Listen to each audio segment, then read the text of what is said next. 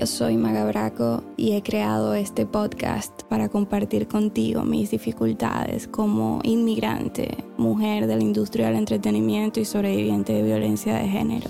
Mi intención es psicoeducar, inspirarte y motivarte a conquistar la relación más importante de tu vida, la relación contigo.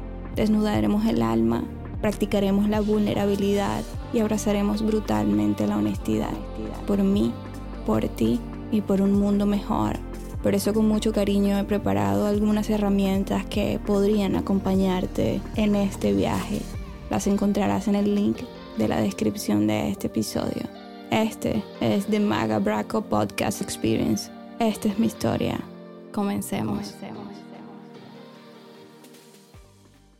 Y al acusado ver que su barco estaba hundiéndose, su estrategia parecía ser más firme y clara, hacerle creer a un juez que jamás fue abusada, que la sangre y los golpes de mi foto eran Photoshop, que los testigos del crimen eran unos panas que decidieron seguirme y que yo me lo había inventado todo con mis talentos de actuación para conseguir un beneficio como inmigrante. Para reforzar esa estrategia, cumplió sus amenazas y utilizó sus conexiones con la finalidad de cerrarme las puertas, proveer falsos testimonios y atentar en contra de mi reputación, mi carrera y atacar indirectamente mi estatus migratorio para causar de ser posible mi deportación de Estados Unidos.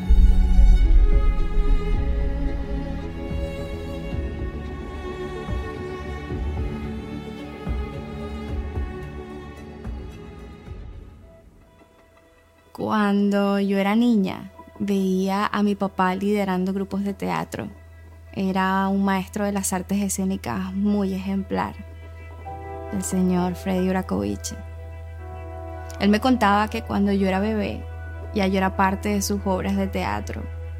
Crecí admirando a un hombre respetuoso, apasionado, disciplinado, honesto y un gran corazón.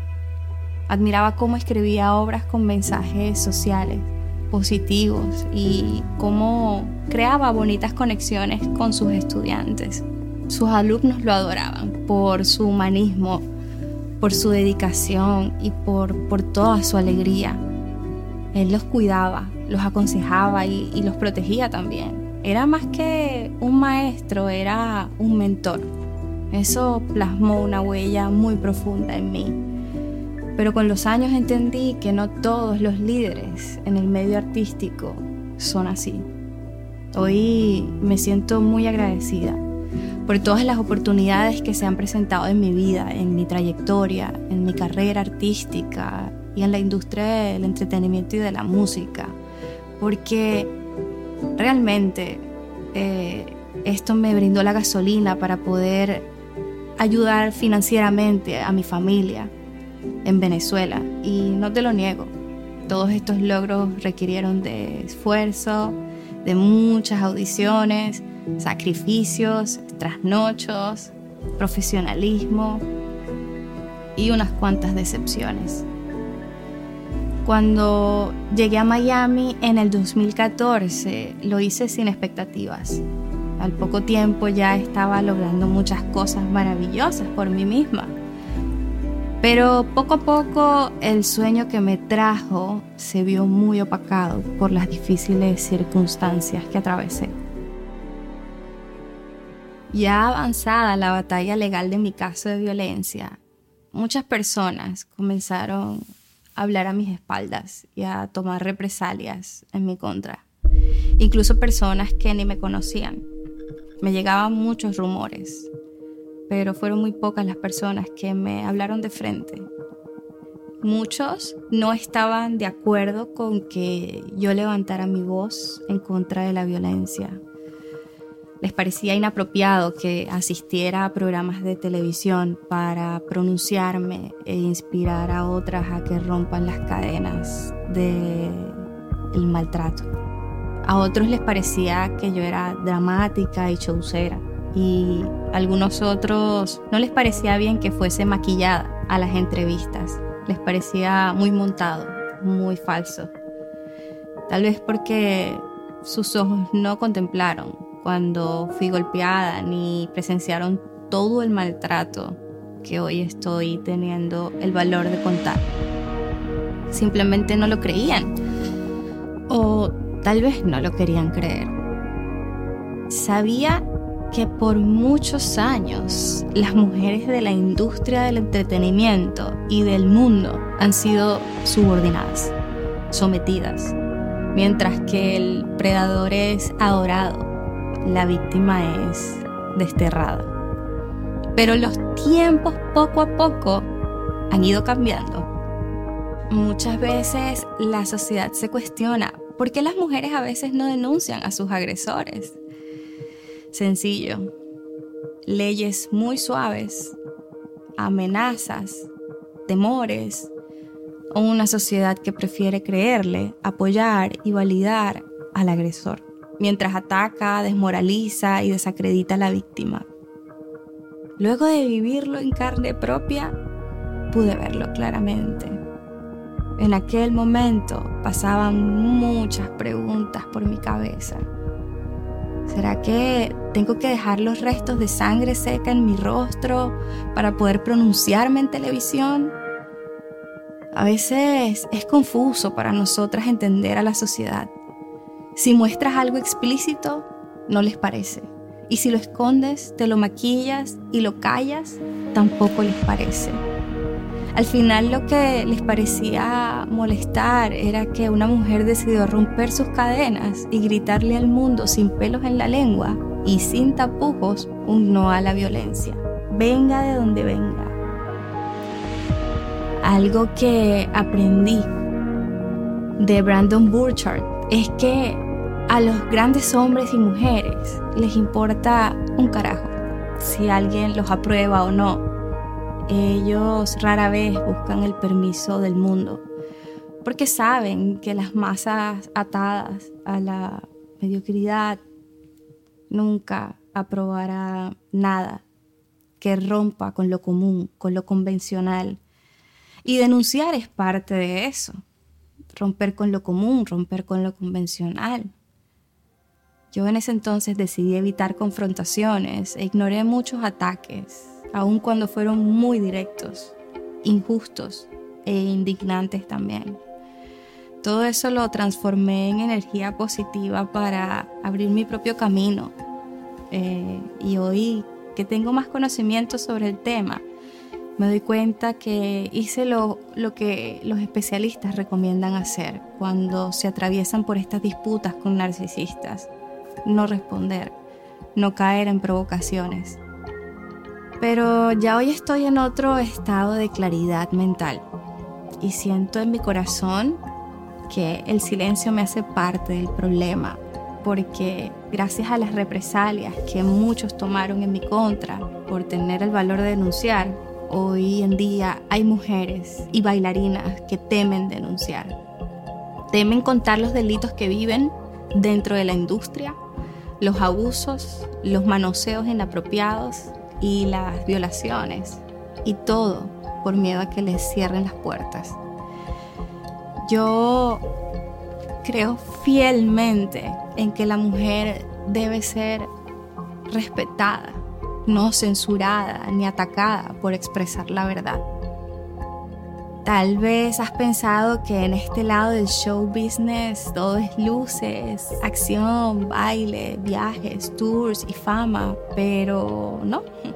Hay capas mucho más profundas contaminadas de mucha energía negativa, de mucha envidia, mala intención, atropellos y mucha competencia tóxica que a veces nos toca aguantar. Como ya sabes, mi temor a perder varias de mis oportunidades de trabajo nació de las constantes amenazas que recibí por parte de él. Sí, me amenazaba con usar sus conexiones y sus contactos para cerrarme las puertas. Fue entonces cuando me vi atrapada en esa relación abusiva, tanto personal como profesionalmente. Y es curioso como los que abusan se sienten superiores y en control, se sienten poderosos y respetados. En este caso, por la industria del entretenimiento. Y claro, ¿cómo no sentirse así si recibe el apoyo de muchas personas al momento de intentar salir impune de un delito? Cuando lo denuncié ante la justicia, desafortunadamente él cumplió sus amenazas. Y sabes que fue bien triste el ver con mis propios ojos a personas con algún tipo de poder en la industria del entretenimiento y la música proteger y apoyar a quien abusa de mujeres. Muchos conscientes o inconscientemente. Algunos hasta fueron parte de mi caso de violencia y mintieron bajo juramento para acusarme de cometer actos ilícitos y atacar mi visa de trabajo y mi estatus migratorio. Sí, así como lo oyes. Por mucho tiempo quise negar esta realidad, pero realmente esto fue lo que pasó. Para mí, todo el que se involucró es cómplice de un delito también, porque gracias a sus acciones y falsos testimonios, él pudo haber burlado la justicia y salir inocente. Me he preguntado por qué, por qué protegen o apoyan a los predadores, por qué se cometen acciones que violan por completo los códigos de ética y conducta en los espacios de trabajo. Por estas preguntas es que he decidido hacer esta denuncia pública y mencionar las acciones y las personas que fueron partícipes de mi caso de violencia, con la única finalidad de que esto lo puedas ver más claramente, que puedas ver estas situaciones que atravesamos las mujeres cuando tomamos el valor de denunciar. Por eso quiero hacer un llamado a la ética, a la conciencia, a los valores, a la seguridad de la mujer, dentro y fuera de la industria del entretenimiento.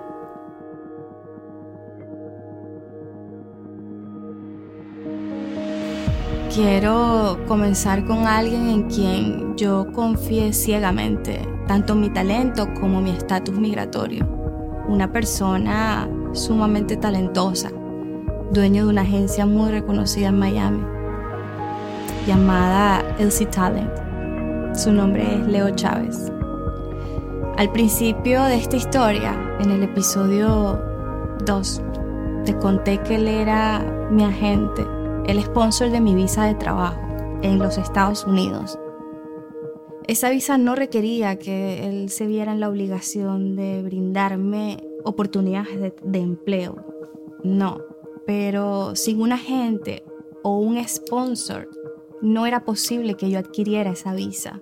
Por esa razón, de verdad, le agradezco mucho que haya sido mi sponsor. Sí. Sin embargo, durante las batallas legales, Leo Chávez realizó una carta donde anulaba el contrato que teníamos y su participación como sponsor. No obstante, jamás me lo informó a mí o a mi abogado de migración. No, me enteré cuando mi abogado eh, me hace llegar la carta. Y nada más y nada menos lo envió a través del abogado del acusado para usarlo como evidencia en mi contra. Y la intención era obvia, ayudar y apoyar durante las batallas legales a quien me había golpeado para así él y sus abogados hacerme ver ante un juez y la prensa como una inmigrante que estaba trabajando ilegalmente en Estados Unidos. Esto fue un ataque indirecto a mi estatus migratorio y a mi visa de trabajo, que aún le quedaba un año y medio de vigencia. De esta manera ellos reforzaban la absurda teoría de que yo me había inventado un caso de violencia porque estaba desesperada por arreglar mi estatus migratorio y obtener una supuesta visa de víctima temporal. ¿Y qué es una visa de víctima? Te preguntarás. Ok, permíteme explicarte.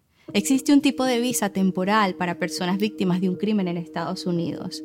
Sea violencia o tráfico humano, la víctima podría calificar para una visa de 3-4 años. Es como una especie de compensación por contar con la ayuda de la víctima en la investigación del crimen. Yo no tenía idea sobre esto. Realmente me enteré de este beneficio, de este tipo de visa, mientras me acusaban de tomar ventaja de esto. En ese momento quedé sumamente sorprendida porque mi contrato con NC Talent estaba en total vigencia y yo había pagado sola todos los gastos de mi visa y nunca hubo una razón de peso para que mi agente hiciera algo así. Nunca tuvimos un problema ni un malentendido. Inclusive para esa fecha hasta estaba esperando que la agencia LC Talent me pagara unos honorarios profesionales que me debían. Fue una movida muy poco ética, poco profesional y a total traición. Todo esto lo hizo estando consciente de que sus acciones pudieron causar que yo terminara injustamente tras las rejas o pudo resultar en mi deportación por supuestamente estar trabajando de manera ilegal en Estados Unidos. Esto me ocasionó severas crisis de nervios y me hizo gastar más dinero en abogados para así asegurarme de que mi visa no se viera afectada. Por suerte, su carta no tuvo suficiente validez ante la ley de migración. Más allá de esto, hablando de ser humano a ser humano, esto partió el corazón, porque yo confié ciegamente en esa persona y en su compañía. Lo curioso de todo esto es que si hay alguien que le genera dinero a su agencia, es la mujer. Y pues una espera ser protegida o resguardada por su agencia, por su sponsor, sobre todo ante un crimen. Sí. Mientras él actuó de esta manera, en ese momento, yo pensaba en aquel dicho que siempre escuché de mi abuela cuando yo era niña. Haz el bien y no mires a quién. Así que le respondí con la otra moneda, la de la gratitud. Le conseguí una contratación de dos mil dólares y le pedí que se quedara con el dinero que me debía para así pagarle la firma que en algún momento me brindó cuando decidió ser mi agente. Nunca me lo pidió, pero lo quise hacer. Sentí que era la mejor manera en que podía responderle.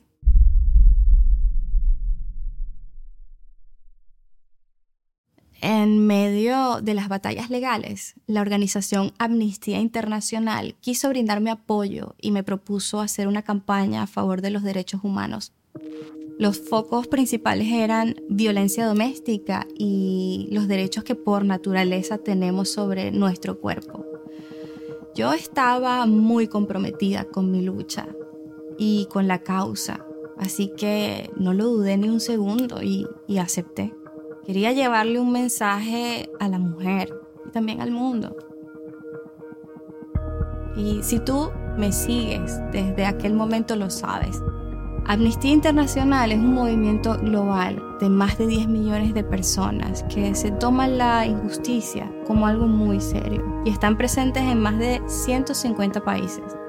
Su misión es que los derechos humanos sean reconocidos y respetados. Yo estaba muy feliz de poder inspirar a más personas por medio de una campaña para crear más conciencia de esta problemática. Sin embargo, lo que recibí de mis colegas no fue nada agradable. En el episodio anterior expuse que Juan Carlos García, conocido en la industria como Juanqui, declaró en mi contra en la corte con el propósito de darle más fuerza a una moción en mi contra. Querían alegar que el acusado no era peligroso para mí. En el juicio expusimos un video en el que Juanqui, Sherhan y dos bailarines más parecían burlarse de la campaña que yo estaba haciendo con Amnistía Internacional.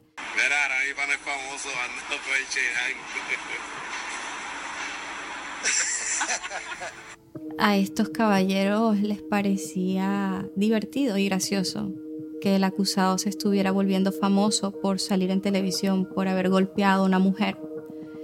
Y me costaba creerlo, la verdad sí, pero su burla era muy obvia. Tanto que este video me lo enviaron muchísimas personas que se sintieron muy indignadas. Y recordemos que a nivel global, una de cada tres mujeres ha experimentado violencia física o sexual. Parecía que se burlaban de una problemática por la que cientos de mujeres mueren diariamente. Me preguntaba a dónde es capaz de llegar la falta de empatía, la falta de compasión y la estupidez. Cientos de personas se quitan la vida diariamente gracias al bullying. ¿Por qué burlarse del abuso hacia la mujer? ¿Tú qué crees? ¿Tú crees que si tal vez alguno de sus familiares hubiese sido la que hubiese estado en mi posición, alguna madre, alguna prima, tal vez hubiesen reaccionado igual? Me dolió porque eran mis colegas y la verdad no comprendía qué había en sus corazones, de verdad. Sin embargo, hoy les envío mucho amor para que ilumine sus actos. Espero que hoy estén actuando diferente y sean más conscientes del daño que pueden causar en una persona. Por otra parte, hubo una persona que también cometió lo que se llama perjurio, mentir bajo juramento, para apoyar al acusado. Esta mentira en los juicios quedó descubierta. Su nombre es Juan García Lebrón. Permíteme contarte. En los premios Billboards de abril 2015 me encontraba bailando para el cantante Farruko. En ese entonces, Juan García Lebrón era la mano derecha de su coreógrafo, Dani Lugo. En esa declaración jurada, Juan me acusaba de haberle comunicado en esos premios que yo tenía toda la intención de inventar una denuncia de acoso y violencia para obtener papeles de residencia en Estados Unidos. Esto era totalmente falso. No se puede obtener una residencia por haber sido violentada por una parte, pero sí se puede una visa. De nuevo, igual esta fue la narrativa que inventaron para intentar que un crimen quedara impune. Y bueno, para eso usaron los únicos vínculos profesionales que ellos tenían conmigo.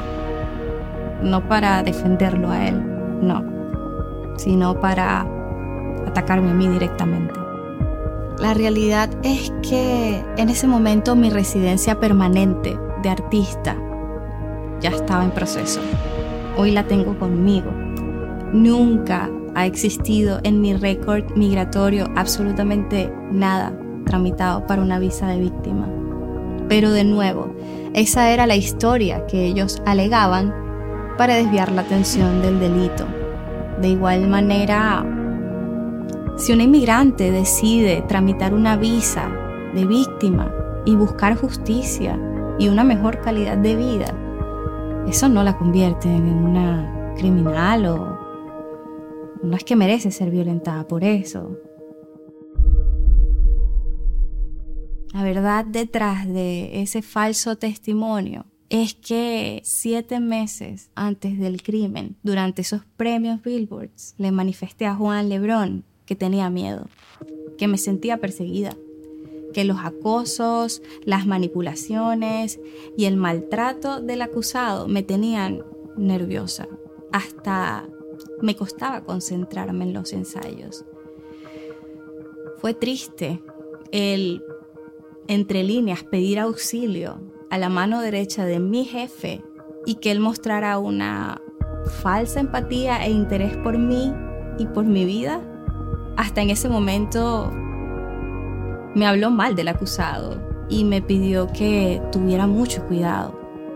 Al igual que él, varios se expresaron negativamente sobre el acusado. Sin embargo, luego de haber denunciado legalmente y públicamente, todo se convirtió en un ataque directo hacia mí y en defensa a quien me maltrataba.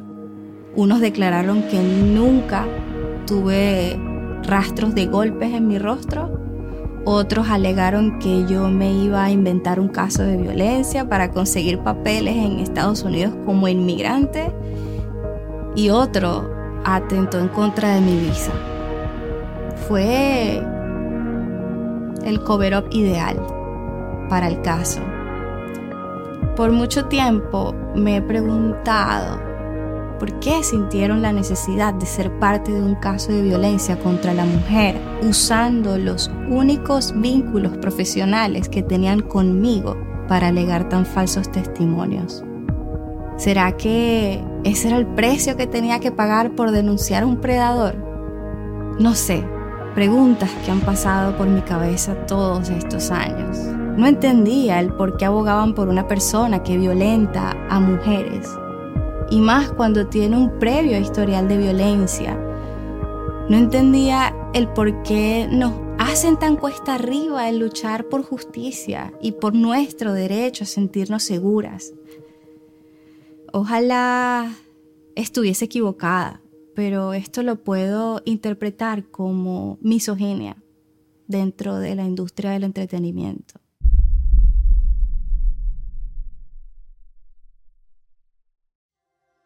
Y al acusado ver que su barco estaba hundiéndose, su estrategia parecía ser más firme y clara, hacerle creer a un juez que jamás fue abusada, que la sangre y los golpes de mi foto eran Photoshop, que los testigos del crimen eran unos panas que decidieron seguirme y que yo me lo había inventado todo con mis talentos de actuación para conseguir un beneficio como inmigrante.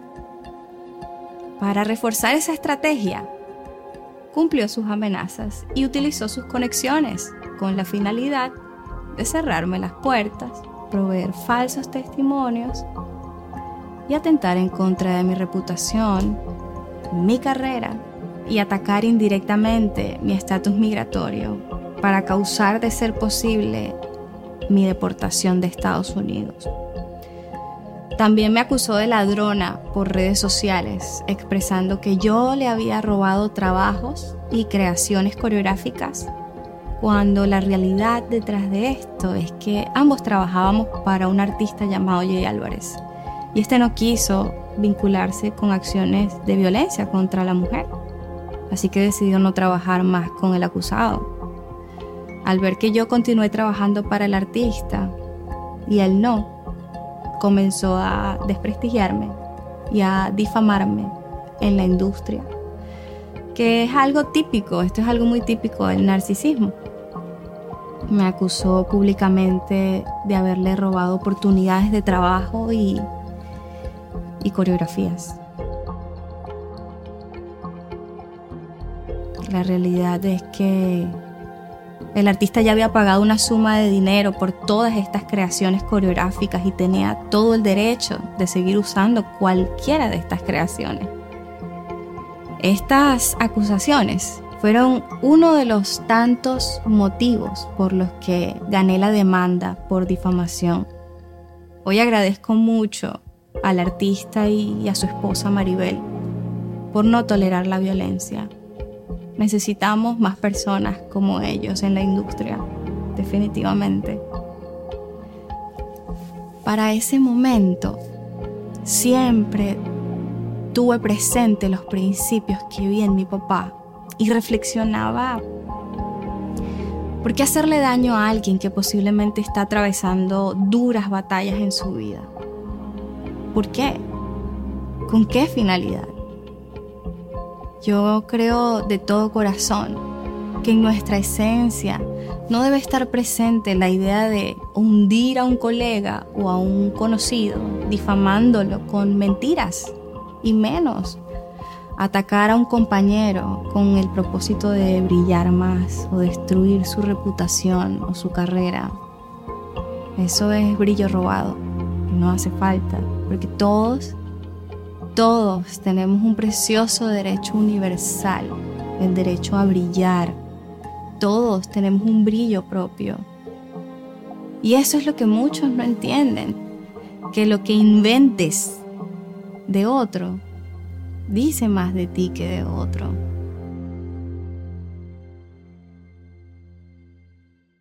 Hoy de verdad espero de todo corazón que estas personas estén conscientes del daño que pueden causar a un ser humano con sus acciones. Sé que no somos perfectos, pero podemos decidir ser buenas personas. Sé que podemos recapacitar y reconocer nuestros errores puede ser nuestro mayor acto de valentía. Claro que sí. Todo, todo lo que pasé me llevó a entender lo que dice Berlín, que las cosas que de verdad son importantes en la vida salen caras. La rebeldía, la libertad, los ideales. Y si mi pecado fue denunciar y alzar mi voz, lo volvería a cometer una y mil veces más. Expongo mis ideales y mis valores porque estoy dispuesta a liberarme y ayudar a otros a hacer lo mismo. Si hay algo que firmemente puedo decir hoy es que mi voz no volverá a ser silenciada. No permitas que la tuya tampoco lo sea. Por más que intenten destruir todo de ti, hay algo que jamás podrán destruir. Tu verdad tu historia. Seguramente has pasado por situaciones injustas y traumáticas que necesitan ser escuchadas, validadas y liberadas.